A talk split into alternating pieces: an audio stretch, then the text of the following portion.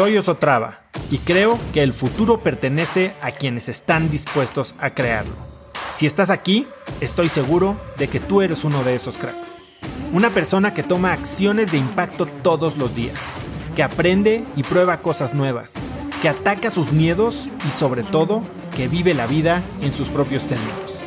En episodios cortos te presento una serie de preguntas, conversaciones e ideas que te ayudarán a conocer lo que te mueve, ser mejor en lo que haces y vivir una vida más grande.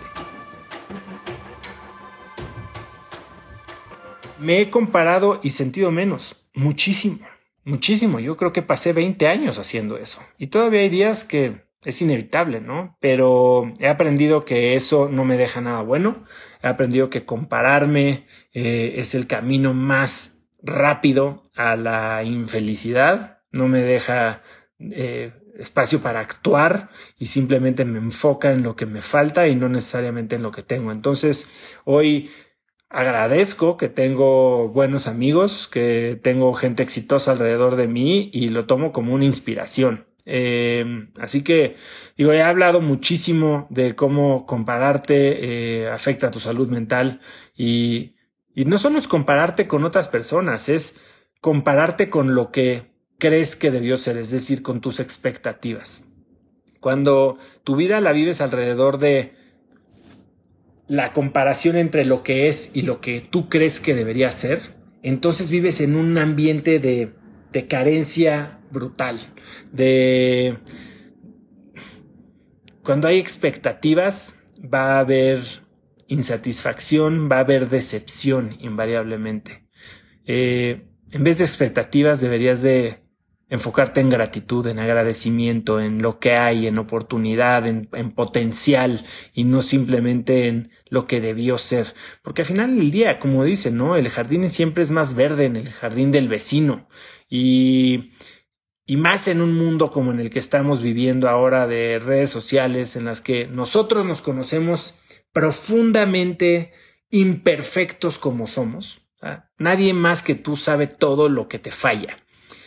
Y cuando te comparas con la persona que salió en la portada de la revista, con el emprendedor que acaba de levantar una ronda, con el que vendió su empresa, con la influencer de la familia perfecta en redes sociales, con el que ahora es candidato de no sé qué. Y es una historia curada, es, es algo de lo que solo estás viendo ahora sí que la puntita del iceberg y solo lo que ellos quieren que veas, entonces es un juego que no puedes ganar. Y es un, es un juego bien difícil porque si le entras sin darte cuenta de lo que estás haciendo, te estás posicionando para perder lo más valioso que tienes, que es tu tiempo y tu energía.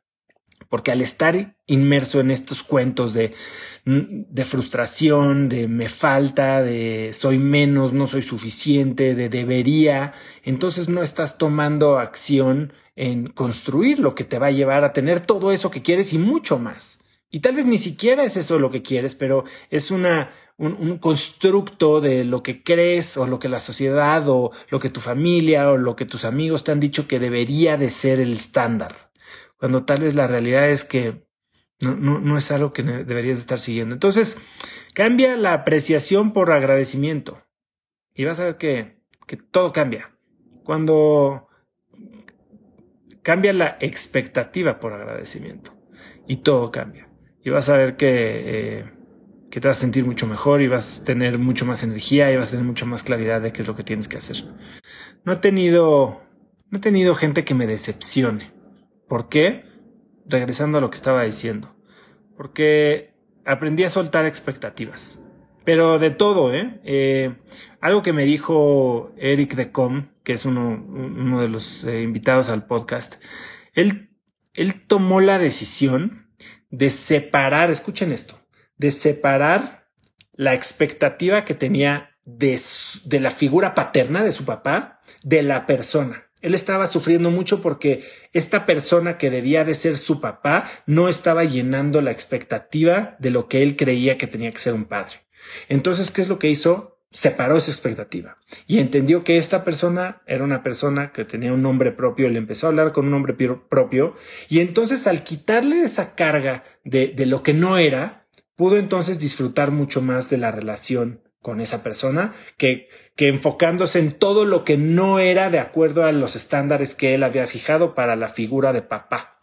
Entonces, creo que un, un papá que no es el papá que tú quieres podría decepcionarte, pero cuando le quitas las expectativas, no, no hay decepción. Todo lo que hay es gane. Todo lo que hay es bueno. Esta persona puede o no caerte bien, pero algo te puede enseñar, algo te puede dar, algo en algo te puede ayudar si estás enfocado en que no es el papá que tú hubieras deseado o que debería ser según A, B, C o D, entonces estás, eh, estás corriendo el riesgo de decepcionarte. Y regresamos. Cuando hay expectativa, hay decepción. Cuando hay gratitud, hay oportunidades, hay ganancia. Conecta conmigo en Instagram como arroba osotrava y dime qué te pareció este episodio.